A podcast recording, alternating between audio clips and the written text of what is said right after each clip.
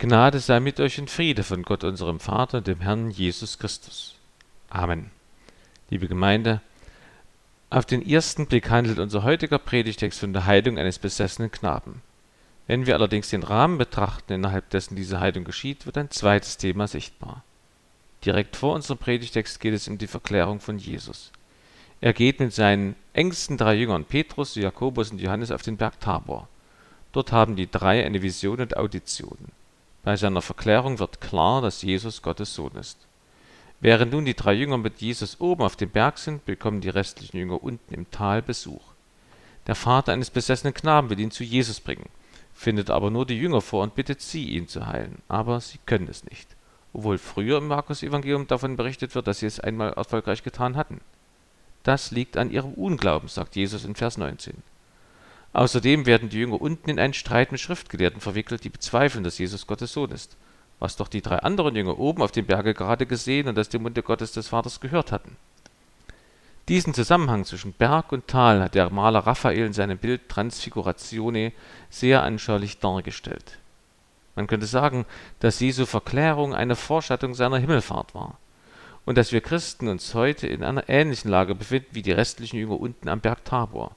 Während Jesus oben ist im Himmel, werden wir hier unten um Hilfe gebeten, was uns überfordert. Und wir werden in Streit hineingezogen, wo wir scheinbar die schlechteren Argumente haben. Doch unsere Lage ist nicht ausweglos. Wieso? Weil uns Jesus Christus ein Hilfsmittel schenkt, ja einen Zugang zu seiner göttlichen Allmacht, eine Verbindung zwischen Berg und Tal, zwischen unten und oben. Das ist das zweite Thema unseres Predigtextes, das sichtbar wird. Dieses Geschenk, dieser Zugang ist der Glaube in den drei einen Gott. Im heutigen Predigtext erfahren wir, was Glaube ist und kann und wie man ihn bekommt. Hört selbst den Predigtest aus Markus 9, Verse 17 bis 27. Einer aber aus der Menge sprach zu Jesus, Meister, ich habe meinen Sohn hergebracht zu dir, der hat einen sprachlosen Geist. Und wo er ihn erwischt, reißt er ihn zu Boden. Und er hat Schaum vor dem Mund und knirscht mit den Zähnen und wird starr. Und ich habe mit deinen Jüngern geredet, dass sie ihn austreiben sollen, und sie konnten es nicht. Er antwortete ihnen aber und sprach, O du ungläubiges Geschlecht, wie lange soll ich bei euch sein? Wie lange soll ich euch ertragen? Bringt ihn her zu mir. Und sie brachten ihn zu ihm. Und sogleich, als ihn der Geist sah, riß er ihn hin und her. Und er fiel auf die Erde, wälzte sich und hatte Schaum vor dem Mund. Und Jesus fragte seinen Vater, Wie lange ist's, dass ihm das widerfährt? Er sprach, Von Kind auf und oft hatte ihn ins Feuer und ins Wasser geworfen, dass sie ihn umbrächte. Wenn du aber etwas kannst, so erbarme dich unser und hilf uns. Jesus aber sprach zu ihm, du sagst, wenn du kannst. Alle Dinge sind möglich dem, der da glaubt. Sogleich schrie der Vater des Kindes, ich glaube, hilf meinem Unglauben. Als nun Jesus sah, dass die Menge zusammenlief, bedrohte er den unreinen Geist und sprach zu ihm, Du sprachloser und tauber Geist, ich gebiete dir, fahre von ihm aus und fahre nicht mehr in ihn hinein. Da schrie er und riß ihn heftig hin und her und fuhr aus. Und er lag da wie tot, so dass alle sagten, er ist tot. Jesus aber griff seine Hand und richtete ihn auf, und er stand auf. Der Herr segne an uns sein Wort. Amen. Zuerst erkläre ich einzelne Verse. Vers 17 Sprachloser Geist meint, dass der Junge, den er befallen hatte, während des Anfalls nicht sprechen konnte und auch nicht hören konnte, wie Jesus in Vers 25 ergänzt. In den Augen zeitgenössischer jüdischer Teufelsaustreiber oder Exorzisten war dies ein besonders schwer, wenn nicht gar unmöglich auszutreibender Dämonen. Das lag daran, dass sie glaubten, dass man den Namen eines Dämons nennen musste, um ihn auszutreiben. Und wenn ein Dämon jemanden stumm machte, konnte man seinen Namen ja nie erfahren. Vers 19 hier erwähnt Jesus zum ersten Mal das Thema Glauben. Durch seine Unmutsbekundung äußert er Kritik am Unglauben der Menschenmenge. Damit spricht er sowohl die Schriftgelehrten an, als auch den Vater des Kindes, als auch seine eigenen Jünger. Wir können uns fragen, wie oft strapazieren wir Christen die Geduld Jesu Christi durch unseren Unglauben? Vers 20 Der Dämon reagiert sofort auf die Gegenwart Jesu Christi. Ihr erkennt und weiß, dass er Gottes Sohn ist. Er bäumt sich auf, aber er weiß, dass er keine Chance hat. Jesus und die Dämonen sind Gegner. Da gibt es keine Harmonie, keinen Kompromiss. Ein Ausleger schrieb, vor Christus fliehen die Dämonen, Vor uns Christen müssen sie eigentlich auch fliehen, aber wir, wir lassen sie gewähren und fürchten uns. Vers 21. Hier erleben wir ein retardierendes, also verzögerndes Element. Der Bericht von der Heilung wird unterbrochen. Der Fokus wird bis Vers 24 auf den Glauben gerichtet. Wir lernen hier vier Sachverhalte. Erstens, Jesus lässt sich nicht von den Dämonen seine Handlungen vorschreiben oder sich von ihnen zu irgendeiner Tat leiten. Jesus bleibt der Herr der Szene. Er bleibt souverän, er agiert, statt zu reagieren. Zweitens, auch der Vater spielt bei dieser Heilung und in dieser Szene eine Rolle. Er kann sich nicht hinter seinem kranken Sohn verstecken als unbeteiligter Zuschauer. Drittens, die Frage, seit wann widerfährt ihm das, führt dem Vater und uns vor Augen, der Sohn leidet seit seiner Kindheit. Veraltete Besessenheitsfälle galten als besonders hoffnungslos. Umso klarer tritt Jesu Christi Allmacht hervor, der ihn dennoch heilen kann. Viertens, der Sohn leidet seit seiner Kindheit. Da kann man fragen, und du kommst erst jetzt zu mir? Wir können uns fragen, gehen wir auch erst dann zu Jesus, wenn überhaupt nichts mehr geht? Wenn wir alles andere erfolgreich ausprobiert und durchprobiert haben? Wie viel Leid haben wir damit indirekt anderen verursacht, wie der Vater seinem Sohn, indem der ungeheilt bleiben musste? Außerdem, ein Ausleger schrieb, wenn der Teufel Kinder schon so früh verletzen kann, dann müssen wir Eltern und Paten noch früher kommen und sie zu Christus führen zur Taufe. Es ist nie zu früh, sich anzustrengen und für die Rettung von Kinderseelen zu beten. Es ist nie zu früh, Kindern von der guten Nachricht Gottes in Christus zu erzählen und ihnen zu sagen, was recht ist und was falsch. Vers 22. Zweimal sagt der Vater uns. Er bezieht sich in die Bedürftigkeit seines Sohnes nach Heilung und Hilfe ein. Vers 27. Die Worte sind hier dieselben wie bei der Auferweckung des Lazarus und bei Jesu eigener Auferstehung. Es geht um ein neues Leben, ein Leben mit Gott. Jesus nimmt den Jungen an die Hand. Alles geht von Jesus aus. Ähnlich tat er es vier Kapitel vorher bei der Auferweckung der Tochter des Jairus, Jairi Töchterlein. Zitat Siehe, da kam ein Mann mit Namen Jairus, der ein Vorsteher der Synagoge war, und fiel Jesus zu Füßen und bat ihn, in sein Haus zu kommen. Denn er hatte eine einzige Tochter von etwa zwölf Jahren, die lag in den letzten Zügen. Als er noch redete, kam einer von den Leuten des Vorstehers der Synagoge und sprach Deine Tochter ist gestorben, bemühe den Meister nicht mehr. Als aber Jesus das hörte, antwortete er ihm, Fürchte dich nicht, glaube nur, so wird sie gesund. Er aber nahm sie bei der Hand und rief, Kind, steh auf. Und ihr Geist kam wieder, und sie stand sogleich auf, und er befahl, man solle ihr zu essen geben. Es gab im Judentum die Erwartung, dass der Messias, wenn er komme und auftrete, drei Wunder vollbringen werde. Wunder 1, der Messias werde einen leprakranken Menschen heilen, das hat Jesus getan. Wunder 2, Jesus werde einen Toten auferwecken, der bereits drei Tage lang tot war. Das hat Jesus an Lazarus getan. Und Wunder 3, er werde einen Menschen von einem tauben und stummen Geist befreien. Das ist unser Predigtext. Auch damit zeigt Jesus, dass er der Sohn Gottes ist, der Messias. Die Jünger können den Knaben nicht heilen, aber Jesus kann es. Ich fasse deshalb einige Aussagen des Predigtextes so zusammen. Jesu Macht in unserer Ohnmacht. Erstens, wer glaubt, kann alles. Und zweitens, auch wer nicht glaubt, kann glauben. Zuerst also, wer glaubt, kann alles. Oder mit Jesu Worten, alle Dinge sind möglich dem, der da glaubt. Der Vater des besessenen Knaben erhofft sich von Jesus Hilfe, hat aber Zweifel an Jesu Kraft. Deshalb sagt er, wenn du aber etwas kannst, so erbarme dich unser und hilf uns. Und wie reagiert Jesus? Er dreht die Frage um. Es liegt nicht an Jesu Macht, denn er ist allmächtig, sondern es liegt am zu geringen oder nicht vorhandenen Glauben des Vaters. Darum sagt Jesus, du sagst, wenn du kannst, alle Dinge sind möglich dem, der da glaubt. Zum Beweis dafür heilt Jesus den Jungen. Damit erweist sich Jesus als der, der vollständig glaubt. Er sagt ja vor der Auferweckung des Lazarus, Vater, ich danke dir, dass du mich erhört hast. Ich weiß, dass du mich allzeit hörst. Aber um des Volkes willen, das umhersteht, sage ich's, damit sie glauben, dass du mich gesandt hast. Als er das gesagt hatte, rief er mit lauter Stimme, Lazarus, komm heraus. Und der Verstorbene kam heraus. Hier wird deutlich, dass Jesus der Anfänger und Vollender des Glaubens ist, wie es im Hebräerbrief heißt. Indem Jesus den Dämon austreibt, zeigt er sich zugleich als der allmächtige Gott, also als der, an den wir glauben sollen. Wir erleben hier Jesus nach seiner menschlichen Natur als Glaubensvorbild und in seiner göttlichen Natur als den, an den wir glauben sollen. Der Glaube gibt uns Anteil an der Allmacht Gottes. Wie können wir das verstehen, wo doch schon die Jünger im Predigtext gerade ihre Ohnmacht bei dem erfolglosen Heilungsversuch des Kindes erkennen mussten? Und viele Christen erleben doch bis heute Glaubenszweifel und Schwachheit und Angst.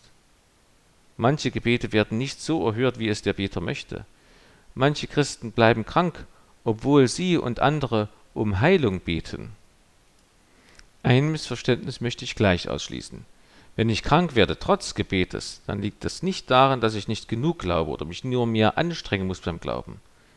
Wir Jünger von Jesus sind nicht beauftragt, anderen ihren Glauben abzusprechen, denn den sehen wir nicht. Nur Gott sieht das, der das Herz ansieht. Wer glaubt, kann alles. Um alles zu können, muss ich glauben, also ist der Glaube der Schlüssel zur Allmacht. Bloß, was ist Glaube? Wenn wir wissen, was christlicher Glaube ist, dann wissen wir auch, wie der Satz von der Allmacht zu verstehen ist. Wer christlich glaubt, ist ein Mensch, der in einer persönlichen Liebesbeziehung zu Jesus Christus, dem lebendigen Gott, lebt. Christlicher Glaube ist es noch nicht, wenn ich sage, ja, Gott gibt es, oder Jesus war ein guter Mann, oder ich finde die Lehren von Jesus recht gut, oder ich erkenne an, dass Jesus Christus mehr Macht hat als ich. Zitat aus der Bibel, du glaubst, dass nur einer Gott ist, du tust recht daran. Die Teufel glauben's auch und zittern. Das macht sie aber noch lange nicht zu Christen. Glaube ist eine Liebesbeziehung zu Jesus. Wer das möchte, könnte ja versuchen, das Wort Glaube einmal einen Monat lang nicht zu benutzen, sondern immer durch das Wort Vertrauen oder Liebe zu ersetzen. Mal sehen, wie euch das verändert. Glauben heißt, Jesus zu lieben. Wenn sich jemand die Liebe zu Jesus nur schwer vorstellen kann, dann hilft die Bibel. Gott selbst vergleicht seine Liebe zu uns mit den innigsten Liebesverhältnissen zwischen Menschen. Das ist einerseits die Eltern-Kind-Liebe, deswegen lehrt uns Jesus zu beten, Vater unser im Himmel. Wir sind Kinder Gottes durch die Wiedergeburt im Heiligen Geist. Andererseits Liebe zwischen Mann und Frau. Deshalb wird in der Bibel auch davon gesprochen, dass Jesus der Bräutigam ist und wir Christen seine Braut. Man sagt, dass sich Mann und Frau in der Ehe immer ähnlicher werden. Nach einigen Jahren, wenn sie ein Fleisch geworden sind, haben sie oft denselben Gedanken zur selben Zeit oder sie können über dieselben Witze lachen. Kinder geraten nach ihren Eltern. Der Apfel fällt nicht weit vom Stamm. So ist es auch mit uns und Gott. Wenn wir ihn lieben, dann verändern wir uns genauer, dann verändert er uns mit seiner Liebe. Diese Veränderung heißt Heiligung. Gott verändert unsere Seele, unsere Wünsche und Ziele. Je ähnlicher wir Gott werden, desto besser verstehen wir den Satz, wer glaubt, kann alles. Weil ja unsere Wünsche und Ziele durch Gott verändert sind, versuchen Christen dann nicht im Gebet von Gott ein Eigenheim an einem Nachmittag aufrichten zu lassen oder sich zwei Porsche vor das Haus stellen zu lassen. Die Liebe zu dem dreieinigen Gott zeigt uns, dass er nicht der Weihnachtsmann ist und Liebe degradiert den Geliebten, in unserem Falle Gott, nie zu einem Werkzeug der Wunscherfüllung. Die Liebe zu Gott öffnet uns auch die Augen für unsere Lieblosigkeiten.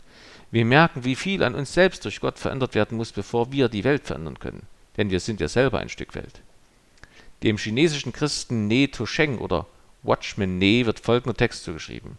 Herr, erwecke deine Kirche und fange bei mir an. Herr, baue deine Gemeinde und fange bei mir an. Herr, lass Frieden überall auf Erden kommen und fange bei mir an. Herr, bringe deine Liebe und Wahrheit zu allen Menschen und fange bei mir an. Wir verstehen mit dem Herzen, dass Beten nicht Zaubern ist und dass das der Grund ist, warum Jesus dem Teufel in der Wüste widerstand, als der eben von ihm Wunder forderte. Der liebende Gott hat uns dazu geschaffen, zu lieben und nicht zu zaubern oder zu beeindrucken mit schnellen Lösungen. Damit sage ich nun nicht, dass Beten ein bescheidener Verzicht auf die Bitte um Gottes Eingreifen ist. Nein, ganz im Gegenteil. Wer Gott liebt, kann durch das Gebet Berge versetzen. Bloß wissen wir nicht immer, welchen Berg wir gerade mit unserem Gebet versetzt haben und wohin. Und dass Gott manchmal unsere Gebete zu unserem eigenen Vorteil anders erhört, als wir wollen. Das wäre ja schon einmal Thema in einer Predigt. Oft verstehen wir hinterher, warum uns Gott diesen oder jenen Wunsch versagte. Es war zu unserem Vorteil. Ein Mann zum Beispiel hat die Arbeitsstelle als Assistent nicht bekommen, weil er stattdessen einen Arbeitsplatz ganz in der Nähe seiner Wohnung bekam, wodurch er mehr Zeit für seine Familie hatte. Wer Gott liebt, kann alles. Das bedeutet weiter, dass ich durch die Liebe zu Jesus Dinge tue, deren Auswirkungen ich vielleicht mein ganzes Leben lang nicht bemerke oder die auch oder erst nach meinem Leben wirken. Und doch haben sie anderen geholfen. Denk nur an Philipp Mickenbecker. Der junge Mann ist bewusst Christ und hat seinen Leidensweg bis zum Krebstod öffentlich gemacht. Eine Doku des NDR über sein Leben haben 1,3 Millionen bei YouTube geklickt. Seit dem 18. September gibt es zu diesem Thema einen Kinofilm. In diesen Filmen redet er von seinem Vertrauen auf Gott trotz des Krebses. Wer Gott liebt, kann alles. Der kann Dinge tun, wo andere Menschen sagen, das könnte ich nicht. Jesu Liebe macht mich mächtig zu vergeben und zu verzeihen. Jesu Liebe macht mich stark, dass ich meinen Vorteil nicht zu Lasten anderer Menschen suche oder mir ihre Schwächen zunutze mache. Jesu Liebe gibt mir die Macht, meine alten, nicht immer einfachen Eltern zu pflegen, was die anderen Geschwister vielleicht nicht wollen. Die Liebe von Jesus ermächtigt mich, mit Gebet anderen Menschen zu helfen. Eine Frau hat mir erzählt, dass sie eines Abends gegen 21 Uhr für ihren Partner gebetet hat, der Jesus Christus abweisend gegenüberstand. Als sie nach diesem Gebet nach Hause kam, hatte ihr Partner ihr gerade eine Mail geschrieben, wo er seine grundsätzliche Offenheit für den christlichen Glauben benannte. Gerade das Gebet ist das Zepter der Allmacht Jesu, das wir nicht oft genug schwingen können. Das Gebet ist der Schalter unserer Liebesmacht, den wir nicht oft genug betätigen können. Wer Gott liebt, kann alles durch den Glauben. Ja, wer glaubt, kann Unglaubliches tun. Denn der christliche Glaube ist eben gerade keine Leistung von uns, sondern der Verzicht auf eigene Leistung und ein Schauen auf das, was Jesus Christus am Kreuz geleistet hat, auch für mich geleistet hat. Daraus erwächst Kraft zum Handeln. Da kann jemand sagen, ja, ich möchte gern mit dieser göttlichen Vollmacht leben und ich will Jesus auch lieben, aber ich merke, dass ich Zweifel habe. Das ist genau die Situation des Vaters des besessenen Kindes in unserem Predigtext. Er sagt nicht, er schreit zu Jesus, ich glaube, hilf meinem Unglauben. Das ist der zweite Aspekt des Predigtextes. Auch wer nicht glaubt, kann glauben. Gottes Macht in unserer Ohnmacht. In Luthers Lied Ein feste Burg ist unser Gott werden beide Aspekte benannt. Einerseits die menschliche Ohnmacht mit den Worten Mit unserer Macht ist nichts getan, andererseits die Vollmacht von Jesus. Es streit für uns der rechte Mann. Auch wer noch nicht glaubt, kann zum Glauben kommen. Auch wer nicht kirchlich erzogen ist, kann Glied der Kirche Jesu Christi werden. Jesus Christus weckt den Glauben auf und deckt Unglauben auf. Ich glaube, hilf meinem Unglauben. Ein zentraler Unterschied besteht zwischen den Sätzen Ich kann nicht glauben und Ich will nicht glauben. Wenn jemand den Eindruck hat, er könne nicht glauben, dann hilft vielleicht folgender Gedanke. Ein Schriftsteller sagte einmal, wenn dir der Gedanke kommt, dass alles, was du über Gott gedacht hast, hast verkehrt ist und dass es keinen Gott gibt, so gerate darüber nicht in Bestürzung. Es geht allen so. Glaube aber nicht, dass dein Unglaube daher rührt, dass es keinen Gott gibt. Wenn du nicht mehr an den Gott glaubst, an den du früher glaubtest, so rührt es daher, dass in deinem Glauben etwas verkehrt war. Und du musst dich bemühen, besser zu begreifen, was du Gott nennst. Wenn ein in Anführungsstrichen Wilder an seinen hölzernen Gott zu glauben aufhört, heißt das nicht, dass es keinen Gott gibt, sondern nur, dass er nicht aus Holz ist. Auch wer nicht christlich erzogen wurde, kann Christ werden. Es gibt eben einen riesigen Unterschied zwischen den Sätzen ich kann nicht glauben und ich will nicht glauben. Nach meiner Erfahrung sagen die meisten Menschen, ich kann nicht glauben, doch sie meinen, ich will nicht glauben. Wieso? Das erkennt man an ihrem Verhalten. Wenn ich glauben will, dann versuche ich meine Glaubenszweifel zu zerstreuen, dann versuche ich Gewissheit im Glauben zu erlangen, dann lese ich die Bibel, bete, dann frage ich andere Christen um Rat. Das tun die wenigsten Nichtchristen oder Kirchgemeindeglieder mit Glaubenszweifeln. Manche meinen sogar, dass Zweifeln zum Glauben gehört. Nein, es gehört genauso wenig dazu, wie Zweifel an der Liebe des Ehepartners zur Ehe gehört. Allerdings sollten wir damit rechnen, dass wir im Glauben angefochten werden, wie die Jünger und der Vater in unserem Predigtext. Ich verspreche jedem von euch, wenn ihr an Jesus Christus glauben wollt, dann werdet ihr es auch können. Wer daran zweifelt oder es trotz Versuch nicht schafft, der spreche mich bitte an. Ich übernehme die volle Verantwortung für meinen Satz, jeder Mensch kann an Jesus Christus glauben. Vielleicht denkt sich jemand wegen dieser Predigt, stimmt eigentlich, ich will gar nicht an Jesus glauben. Ich will nicht, dass Jesus mein Leben bestimmt, das mache ich lieber selber. Diese Erkenntnis kann der erste Schritt sein, hin auf dem Weg zu Jesus. Wenn ich mir erst einmal klar darüber bin, dass ich nicht glauben will, dann kann ich überlegen, ob ich mit meinem Willen einverstanden bin oder nicht. Und ich kann meinen Willen ändern. Es steht in meiner Macht und Verantwortung. Und wenn ich meinen Willen geändert haben werde, dann weiß ich auch, wo ein Wille ist, da ist auch ein Weg. Wer zu Jesus will, der kommt auch hin. Wer Christ werden will, der wird es auch. Für alle Christen ist das auch eine Erleichterung im Umgang mit Nichtchristen. Wenn ihr in ein Gespräch geratet, wo es um Hinderungsgründe für den Glauben geht, und ihr wisst nicht, was ihr antworten sollt, dann fragt einfach zurück, willst du an Jesus Christus glauben? Der Pfarrer vom Alpha-Kurs erzählte von einer seiner Missionsreisen nach Nordengland, als er eben erst Christ geworden war. Nach einer Schulung sollte er mit seinem Freund an einem Abend den Studenten und Professoren einer Uni Rede und Antwort stehen in Bezug auf den christlichen Glauben. Sie saßen auf dem Podium. Einer der ersten war ein atheistischer Professor, der einen langen Redebeitrag ausgearbeitet hatte, warum er nicht an Gott glauben könne. Dem späteren Alpha-Kurs-Pfarrer wurde auf der Bühne ganz heiß, weil er nicht wusste, was er diesem schlauen Mann antworten solle. Auch das Publikum wartete gespannt. Aber als der Professor geendet hatte, ergriff sein Freund das Mikro und stellte eine Frage. Wenn ich alle Ihre Fragen beantworten und Ihre Zweifel ausräumen würde, würden Sie dann Christ werden? Nein, kam sofort die Antwort. Darauf der Freund: Danke. Nächste Frage bitte. Ein zentraler Unterschied besteht zwischen den Sätzen Ich kann nicht glauben und Ich will nicht glauben. Denn darin wird auch der Unterschied deutlich zwischen einem angefochtenen Glauben an Gott und dem zweifelnden Unglauben. Der angefochtene Glaube will glauben und ringt mit Gott. Er schreit seine Zweifel zu Gott. Er schlägt Gott sein Unverständnis um die Ohren. Er bleibt mit Gott in Beziehung sogar am Abgrund der Verzweiflung, wie in Psalm 22, den der sterbende Jesus am Kreuz betete. Mein Gott, mein Gott, warum hast du mich verlassen? Man könnte fragen, was soll das, zu jemandem zu sprechen, der einen verlassen hat? In einer Beziehung des Glaubens ist das möglich. Aber der Glaube, das Vertrauen zu Gott kann kippen zum Zweifel, der in Unglauben mündet. Sage Gott ab und stirb. Das rät dem Hiob seine Frau. Der Weg vom Glauben zum Unglauben wird gewöhnlich langsam beschritten, so langsam, dass man ihn kaum wahrnimmt. Ich habe bis jetzt noch nie gehört, dass ein Mensch infolge des Bibellesens oder einer geistlichen Erfahrung vom biblischen Glauben abgefallen wäre. Die Argumente, die ich höre, kommen allesamt aus der Welt, nicht von Gott. Das am häufigsten genannte Argument ist die Zeit.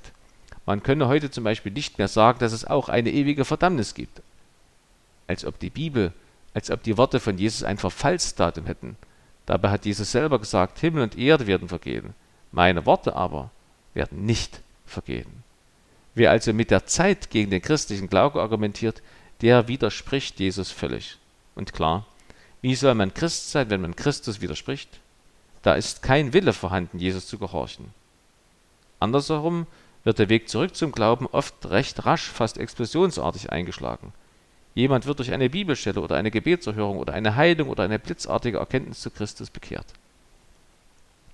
Auch wer nicht glaubt, kann glauben. Warum? weil Glaube ganz einfach beginnt, und zwar damit, dass man mit Jesus redet.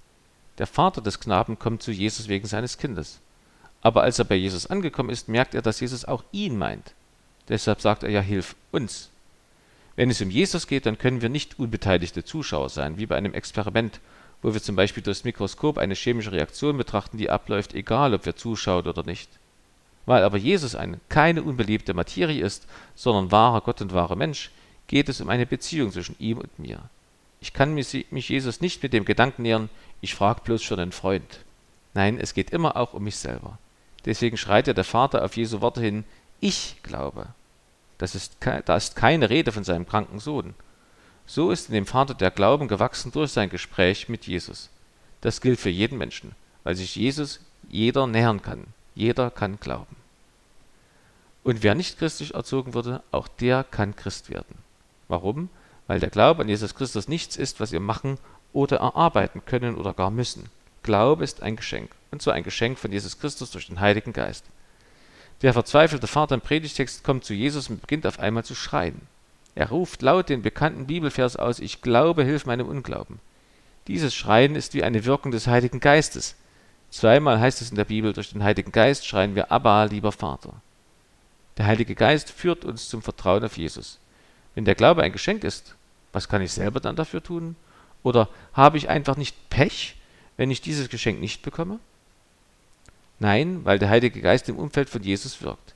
Jeder, der in das Kraftfeld von Jesus tritt, kommt mit dem Heiligen Geist in Berührung. Und der führt mich zu Jesus, wenn ich mich führen lasse, wenn ich will. Das ist so wie mit einer Neon-Leuchtstoffröhre.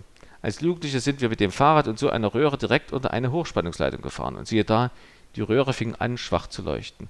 Wenn man sie an die Steckdose anschließt, dann leuchtet sie richtig hell. Der Vater im Predigtext war ja voller Zweifel, auch gegenüber Jesus. Aber durch das Gespräch mit Jesus, durch die Nähe von Jesus, schließt er sich im bildlichen Sinne dann an den Stromkreis Jesu Christi an und leuchtet hell auf. Durch den Heiligen Geist schreit er seinen Glauben heraus. So kann es jedem gehen, der sich in die Nähe von Jesus begibt. Wie macht man das? Man kommt Jesus nahe, wenn man seine Biografie im Neuen Testament der Bibel liest. Ich nähere mich Jesus Christus, wenn ich in die Nähe von Christen komme oder sie sogar suche. Und ich kann mich Jesus zu Hause allein im stillen Kämmerlein nähern, wenn ich mit ihm spreche. Einfach so wie mit einem Arbeitskollegen. Auch wer noch nicht glaubt, kann glauben. Warum? Weil es in diesem Leben jederzeit möglich ist, zu Jesus zu kommen. Je eher, desto besser. In dieser Hinsicht ist uns der Vater im Predigtext ein warnendes Beispiel. Für ihn war es höchste Eisenbahn. Von klein auf litt sein Sohn, aber erst jetzt geht er zu Jesus. Wie lange schieben wir es schon hinaus oder vor uns her, zu Jesus zu gehen? Auch wer nicht glaubt, kann glauben. Warum? Weil der Glaube an Jesus Christus ein Geschenk ist. Wiederum ist die Definition von Glaube als Liebe hilfreich. Bei der Liebe kann man auch nichts müssen oder machen. Sie ist ein Geschenk und sie ist immer frei. Erzwungene Liebe ist keine Liebe. Jesus bietet uns echte Liebe an. Wir brauchen noch gar keine Liebe zu ihm zu empfinden. Ja, Menschen können sogar Jesus hassen. Und doch liebt er sie schon, auch seine Feinde. Er machte zum Beispiel den Saulus zum Paulus. Gott zeigt seine Liebe zu uns. Darin steht in der Bibel, dass Christus für uns gestorben ist, als wir noch Sünder waren. Jesus geht in Vorleistung. Er bietet uns seine Liebe an. Und wenn wir sie annehmen, dann wächst bei uns auch Gegenliebe zu ihm. Muss ich dann also gar nichts machen? Geht das von alleine? Automatisch? Nein, es geht nur mit mir.